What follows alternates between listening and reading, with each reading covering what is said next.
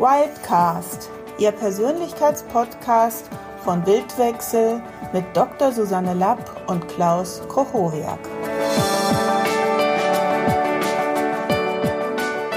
Herzlich willkommen zu unserem neuen Podcast zum Thema Ankern. Wenn man einen NLPler fragt, was ist Ankern, lautet eine typische Antwort, Ankern ist eine Technik, die es ermöglicht, jeden gewünschten Zustand quasi auf Knopfdruck zugänglich zu machen. Das klingt erst einmal ziemlich unglaubwürdig. Aber wenn wir uns die Sache etwas näher ansehen, werden wir verstehen, wie und warum das tatsächlich funktioniert. Und das ermöglicht uns, unangenehme Anker aufzulösen und positive zu installieren. Ein Anker ist ein innerer oder äußerer Stimulus, der reflexartig immer die gleichen Reaktionen hervorruft. Jeder von uns kennt dieses Phänomen aus dem Alltag. Zum Beispiel hinter uns fährt ein Polizeiwagen, der plötzlich seine Sirene anschaltet. Und sofort reagieren wir mit Angst, dass wir etwas verkehrt gemacht haben könnten. Das heißt, die Sirene ist ein Anker für ein schlechtes Gewissen. Oder für viele Menschen ist die Forderung ihres Chefs, sie werden nächsten Montag dem Vorstand über den Fortschritt ihres Projekts berichten, ein eher unangenehmer Anker. Die Vorstellung, vor dem Vorstand präsentieren zu sollen, ist ein Anker für Unsicherheit, obwohl die Person vielen Kollegen schon öfters einen Überblick über das Projekt gegeben hat. Aber es gibt auch Anker, die sehr positive Zustände hervorrufen. Zum Beispiel berichten viele Sänger, dass sie vor dem Auftritt sehr nervös sind. Aber kaum stehen sie auf der Bühne oder vor dem Publikum und ihr sogenannter Performance-Zustand lädt hoch und sie fühlen sich voller Energie und Selbstbewusstsein. Das heißt, die Bühne und der Anblick des Publikums ist ein Anker für einen sehr ressourcevollen Zustand.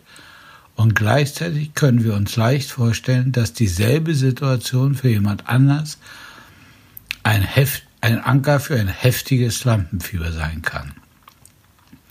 Das heißt, derselbe Stimulus kann für unterschiedliche Menschen entweder gar kein Anker oder aber ein Anker für die unterschiedlichsten Zustände sein. Wie funktioniert das? Die meisten Hörer werden sicherlich von den Versuchen des russischen Mediziners und Physiologen Ivan Pavlov gehört haben. Er ist der Entdecker des bedingten Reflexes. Er hat entdeckt, dass Hunde, wenn man gleichzeitig mit der Darbietung von Fleisch eine Glocke läuten lässt, nach einigen Wiederholungen der Klang der Glocke allein die Hunde anfangen lässt, Speichel abzusondern. Das heißt, der Geiferfluss beim Anblick und dem Geruch von Fleisch ist, kein, ist ein angeborener, das heißt unbedingter Reflex.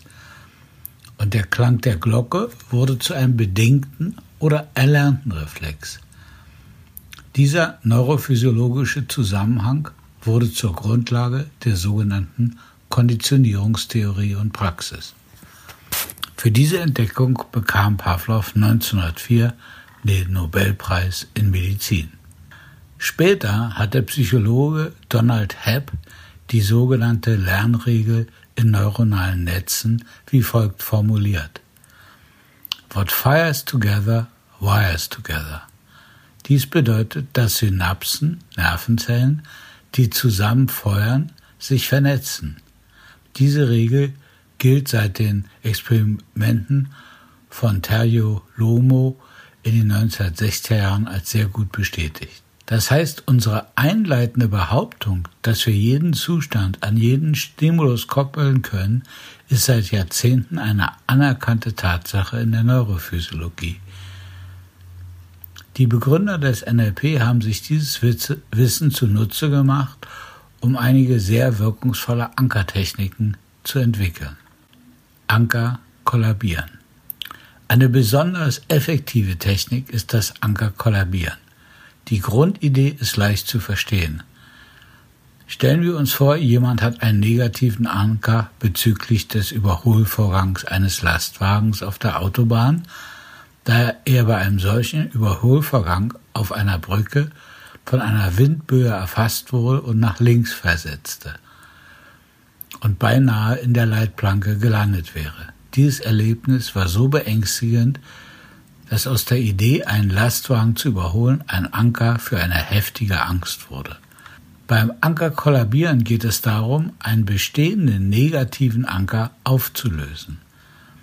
Dazu bittet man diese Person, in diesem Fall an das Überholen eines Lastwagens auf der Autobahn zu denken. Wenn die Angst sich voll entwickelt hat, berührt man den Klienten zum Beispiel einem Fingerknöchel.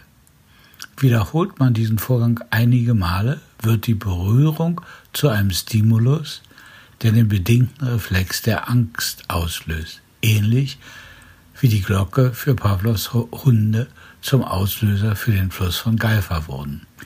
In einem zweiten Schritt installiert man einen Anker für ein genauso starkes Gefühl. In unserem Falle könnte der Klient zum Beispiel ein guter Skifahrer sein, der schon oft erlebt hat, dass er beinahe die Balance verloren hat und dank seiner Geschicklichkeit den möglichen Sturz verhindert hat. Aus dieser Erfahrung ist im Laufe der Jahre ein starkes Gefühl von Selbstvertrauen geworden. Wir führen den Klienten dann in der Erinnerung, in der er einen beinahe Sturz verhindert hat. Wenn er auf dem Höhepunkt dieser Erfahrung ist, berühren wir einen anderen Fingerknöchel auf der anderen Hand. Bei mehrmaliger Wiederholung wird diese Berührung für einen Anker für diesen Zustand des Vertrauens in die eigene Geschicklichkeit. Der dritte Schritt besteht nun darin, dass wir zuerst den positiven Anker auslösen und wenn der Zustand sich voll entfaltet hat, lösen wir die negativen Anker aus. Aus Neurophysiolo neurophysiologisch entsteht jetzt eine Art Kurzschluss. Das heißt, die beiden Anker haben ganz unterschiedliche, ja gegensätzliche physiologische Effekte. Und unser Körper kann nicht gleichzeitig den Blutdruck erhöhen und runterfahren. Und tatsächlich löst sich der negative Anker auf, das kann man leicht testen, indem man die Person bittet, jetzt an das Überholen eines Lastwagens der auf der Autobahn zu denken. Wenn keine Angstreaktion entsteht, fährt man mit dem Klienten auf die Autobahn und bittet ihn, einen Lastwagen zu überholen. Wenn das angstfrei möglich ist, sind wir fertig.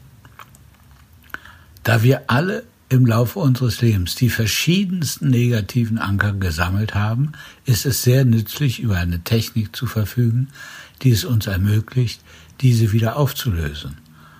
Und wie jeder aus eigener Erfahrung weiß, lösen sich Anker nicht durch Nachdenken auf. Also bleiben sie bestehen oder wir bearbeiten sie auf der Ebene, auf der sie tatsächlich funktionieren. Eine weitere sehr nützliche Anwendung ist das Installieren von positiven Ankern. Anker, die wir in einer bestimmten Situation willentlich auslösen können, um bestimmte Zustände, die wir für bestimmte Aufgaben brauchen, zum Beispiel Mut in einer Kampfsituation oder Konzentration für anspruchsvolle Aufgaben, abrufen zu können.